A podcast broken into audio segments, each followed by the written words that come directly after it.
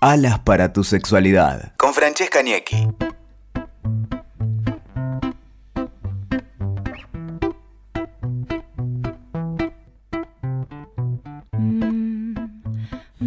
Hola, ¿cómo están? Y estamos acá en Alas para tu sexualidad, un podcast para vivir más libremente la sexualidad, sacarnos todos los tabúes y disfrutar. Así que para disfrutar hoy tengo nuevamente acá una cápsula especial con nuestra amiga Bárbara García de Sexualidades Libres. Bienvenida Barbie. Muchas gracias, muchas gracias por la invitación. Cápsulas, me dio ganas de tomar un cafecito. Ay, sí, qué linda. un cafecito con este cafecito frío. con el invierno. Pero ahora vamos a hablar de un tema lindo para subir la temperatura Sí, un poco. Vamos a hablar de un tema hermoso. Estas cápsulas que estamos haciendo tienen que ver con sacar un poco los tabúes y conocer un poco qué pasa dentro de un consultorio de una sexóloga. Por eso trajimos a Bárbara que la invitamos porque ella es especialista en sexualidad, obstetra y ginecóloga. Así que vamos a ver otro de los casos que tenemos para indagar esta paciente nueva que les trajimos, que es Ana. Y Ana quiere comprimidos de goce. Ahí directamente para inyectarse y empezar a tener cual. deseo porque tiene baja deseo. Contá un poco, Bárbara. Sí, bueno, Ana es una paciente modelo porque realmente están viniendo muchas hacia la consulta. Ella tiene 44 años, está en pareja hace 5 años, sí, está conviviendo. Y bueno, viene con todo un planteo de que buscó en Wikipedia, buscó en Google, viste el doctor Google que saca todas las Google. Que te saca siempre todas las dudas, pero la que la receta es la doctora Barbie al final, ¿no? Entonces, bueno, Ana buscó y encontró lo del Viagra femenino, lo del chip sexual, etcétera, etcétera. Y ella venía sintiendo esta falta de deseo con su pareja desde hacía un tiempo, ¿no? Entonces viene a la consulta bastante motivada para que yo directamente le dé el goce en comprimidos. Quería la pastilla. Quería la pastillita mágica, ¿sí? Y bueno, y hay que hacer siempre un entendimiento de, de esa persona que viene con esa situación de, de ansiedad, pero también hay que hacer un, como médicos nosotros y los sexólogos tenemos que hacer un buen registro de la historia clínica de esa persona, Claro. ver si no tenga ninguna patología asociada, en este caso ella tenía un hipotiroidismo que pueda estar afectando su propio deseo sexual, ella tomaba anticonceptivos, hay algunos anticonceptivos que disminuyen bastante la libido, ¿sí?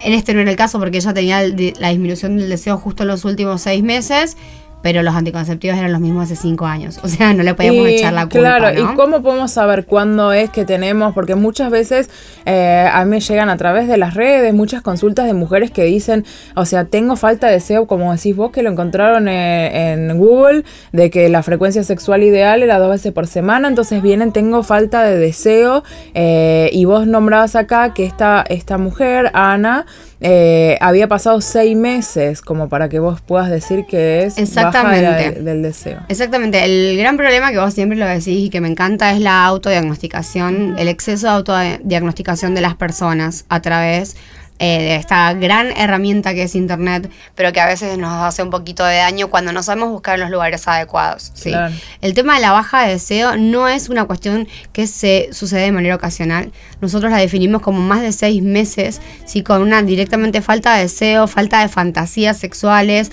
eh, digamos, sin ganas de contacto con un vínculo afectivo y sexual, y sobre todo que esto a la persona le genera un malestar y que le genera un malestar a su vínculo. En ningún momento nosotros, digamos, desde lo que es el tratado con, con el que nosotros clasificamos eh, a las patologías, eh, etiquetamos bajo ningún momento el tema de la frecuencia sexual. Eso es algo que, digamos, eh, está medio como flotando en el aire a través de los medios, de cuándo es la frecuencia adecuada, cuándo tengo que... A ver, eh, nadie te va a decir qué es lo que está bien o lo que está mal en sexualidad. Vos simplemente tenés que encontrar la vuelta y generar un acuerdo con tu vínculo en donde las dos personas se sientan de manera cómoda. Hay la frecuencia ideal para uno es la no tuya, misma la, que charles con otro, tu pareja. claro, y hay muchas veces que ni siquiera nos ponemos de acuerdo y tendremos que ver cómo trabajamos eso a través de la comunicación, que es lo más importante que tenemos. Pero cuando eso sucede, que a vos te genera un malestar, estás hace más de seis meses así, como era el caso de Ana, que no tenía relaciones hacía más de seis meses, eso sí ya es un lindo motivo de consulta para que no se perpetúe en el tiempo. Siempre en sexualidad es mejor consultar para prevenir y no para curar. Eso es siempre muy importante que todas las personas lo sepan. Cuando tengan alguna duda, no pasa nada, chicos. Se sientan a la consulta. El consultorio de sexualidad es el consultorio más libre del mundo. Es como un psicólogo, pero de la sexualidad. Yo desde que empecé a ir es como que encontré algo totalmente nuevo. Exactamente. Además, tiene que ver con también reaprender un montón de cosas que las hemos aprendido de una manera quizás errónea, cargados de estos mitos, miedos y tabúes, con auto, digamos, con desconocimiento de nuestro el funcionamiento como personas de respuesta sexual, que tanto hombres y mujeres funcionamos de manera distinta, ¿no? Entonces, para, mm, para hacer un poco un resumen de la parte de las causas, vendría de la de, de cuándo falta deseo, tiene que haber primero que pasen más de seis meses, que o sea que sea algo que es frecuente y que está ya en varios tiempo que uno viene con esta falta de deseo. Y además también que te esté perjudicando, haciéndote sentir mal a vos o a tu pareja. Exactamente, o al vínculo, sí. Ella puntualmente, eh, o sea, tiene este caso de hipotiroidismo que a decir verdad no estaba controlado, entonces el médico siempre hace un chequeo general de cualquier eh, patología que pueda estar afectando. Puntualmente hay mucha medicación que baja el deseo, entonces la persona que tenga bastantes fármacos en, su rutina habitual tiene que consultar para ver si no es uno de esos. Los fármacos para la hipertensión, los antidepresivos, hay un montón de psicofármacos que bajan el deseo, entonces es re lindo que vengan a consultar. Y nosotros los sexólogos como médicos trabajamos en conjunto con tu especialista para modificar si hay alguno que te generaría eh, una eh, mejoría en tu vida. Por ahí estabas hace seis meses mal con este tema y en realidad era por algún, por ahí no, pero puede llegar a ser que por ahí era por un medicamento que estabas tomando que te estaba generando esto. Exactamente. Entonces, bueno, puntualmente en este caso, como para seguir con la temática, ella viene contando que en los últimos seis meses no tiene relaciones y que los meses anteriores había bajado su frecuencia y ella estaba preocupada puntualmente más que nada por el tema frecuencia. También viniendo a mejorar la frecuencia y no la calidad de sus momentos, ¿no? Y en esto hay como un exitismo respecto a números que nada tienen que ver con el tema del goce y del placer. Ella no quería, o sea, realmente eh, quería aumentar la frecuencia, pero se estaba dando cuenta que el último año, las veces que lo hacía, solamente llevaba el orgasmo a la mitad. Claro, cantidad versus calidad, ¿no? Que a veces decimos. Entonces es importante medir la calidad de los encuentros, que nos dé placer ese encuentro que estamos teniendo y no la cantidad de veces. Podemos tener sexo todas las noches y realmente no estar teniendo un buen encuentro con nuestro vínculo. Exactamente, generarse el tiempo y también tener la capacidad de al vínculo irle diciendo cómo uno se va sintiendo. Porque también recordemos que hay como dos tipos de deseo, para que la gente entienda. Hay como un deseo tipo uno, el muy fuerte, el espontáneo, eh, que tiene que ver con a veces niveles de testosterona que pueden estar bajos o no en la persona. Y un deseo tipo 2 que es más post-excitatorio. De repente vos no estabas en plan, bueno, voy a tener una relación sexual, pero esa persona te, te empieza a estimular de una manera adecuada, empieza a generar un espacio distinto y vos empezás a excitarte y entonces empieza a aparecer el deseo. ¿sí? A, veces, pensamos que es como un deseo mágico que aparece, que directamente entra mi, mi pareja y, me enciendo y así tiene que ser.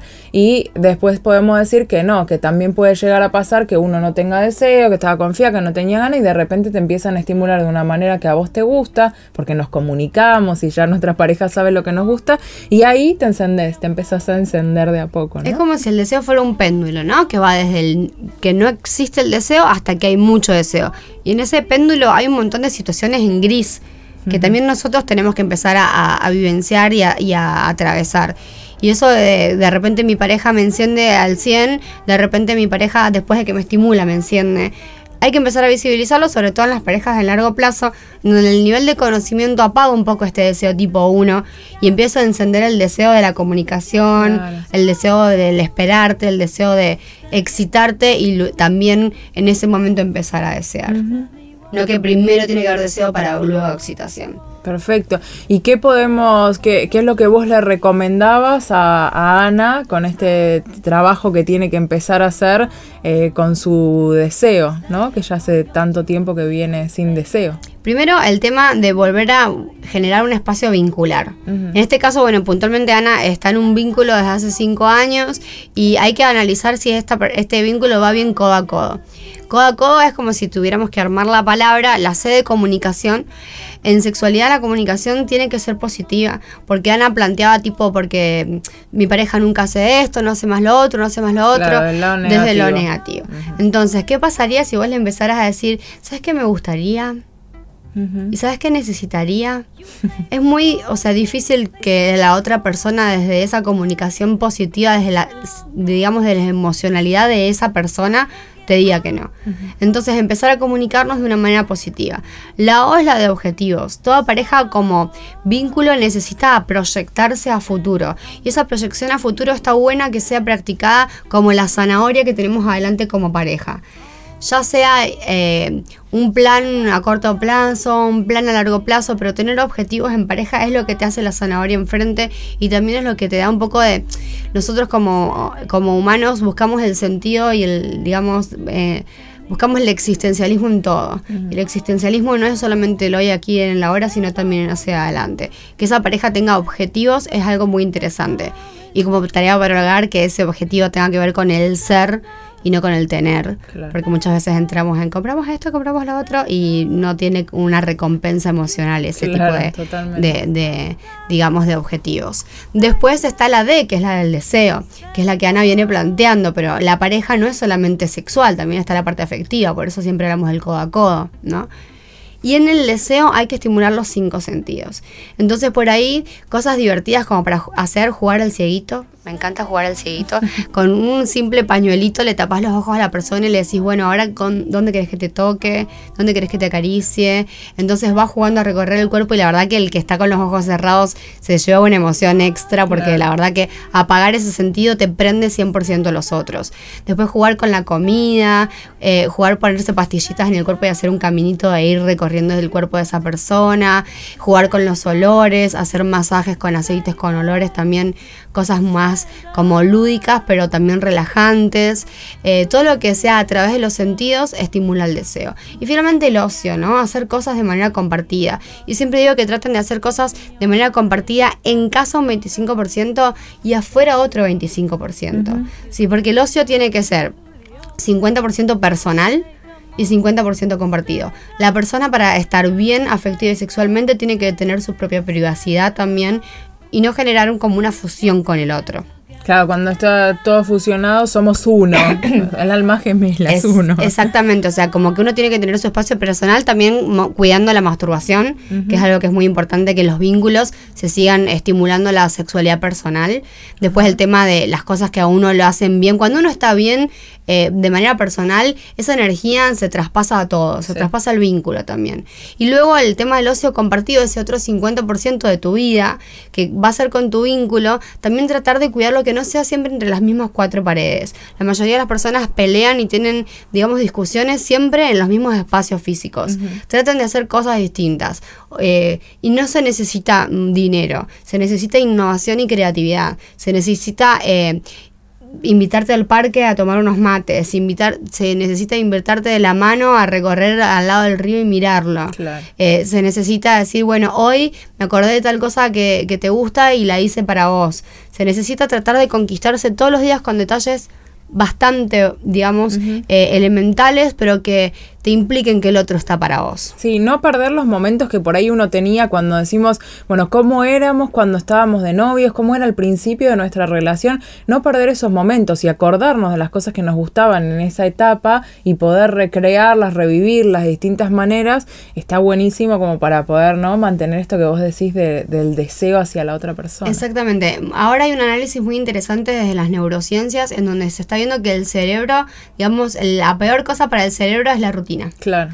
Entonces, si nosotros queremos mantener el deseo, el vínculo y la innovación, vamos a tener que salir de la rutina con las cosas más sencillas o con las cosas más complejas, con lo que podamos pero salir de esa rutina. Sí, que te dicen hasta cambiar de camino para llegar a tu casa. O sea, eso es como una cosa muy pequeña, lo mismo plantearlo para la sexualidad. Exactamente, tal cual. Hoy hice de comer y me agarro el tupper y me voy con vos al río. Claro. Decirte, bueno, yo vivo en Rosario, entonces como que el río es mi medio, es mi medio de relajación, entiéndanme. Pero bueno, acá un parque en Buenos Aires, en donde estés, eh, generar esos pequeños momentos que, que suman, generar experiencias con el otro. Y también recordar que también en la sexualidad, en lo que a tener la, relación sexual corresponde, también la rutina la podemos cambiar. Esto de taparte los ojos y jugar, esto de hacerle un día masajes, esto lo de poner las pastillitas tipo la chapa y recorrer el cuerpo de la persona, eh, incorporar eh, dispositivos a, a la pareja, así como estimuladores de clítoris, como lubricantes, o sea,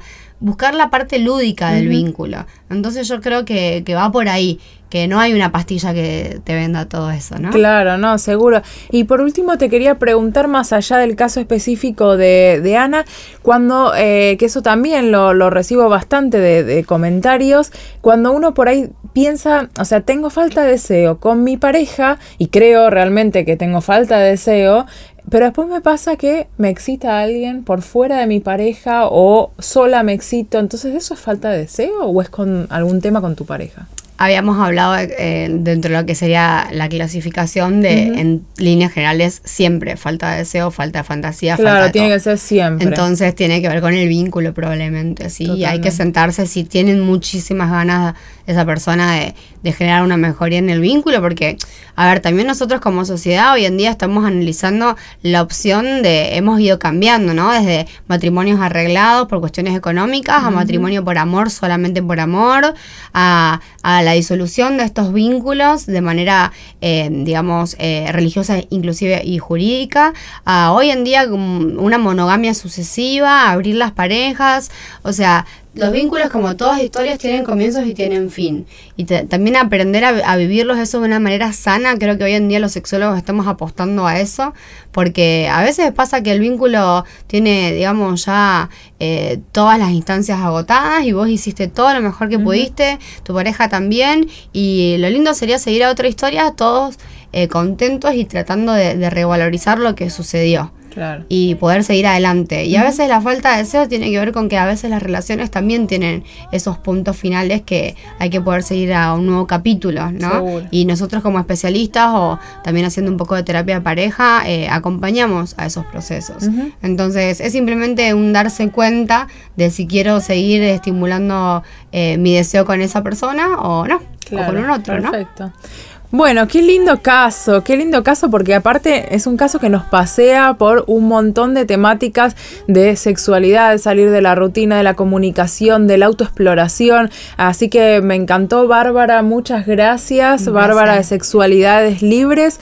Eh, bueno, y nos vemos en el próximo episodio, en el próximo, en la próxima cápsula que tenemos preparados para ustedes con Barbie sobre otro tema muy interesante y esta vez nuestro paciente va a ser un hombre, así que no se lo pierdan en el próximo capítulo del podcast Alas para tu sexualidad.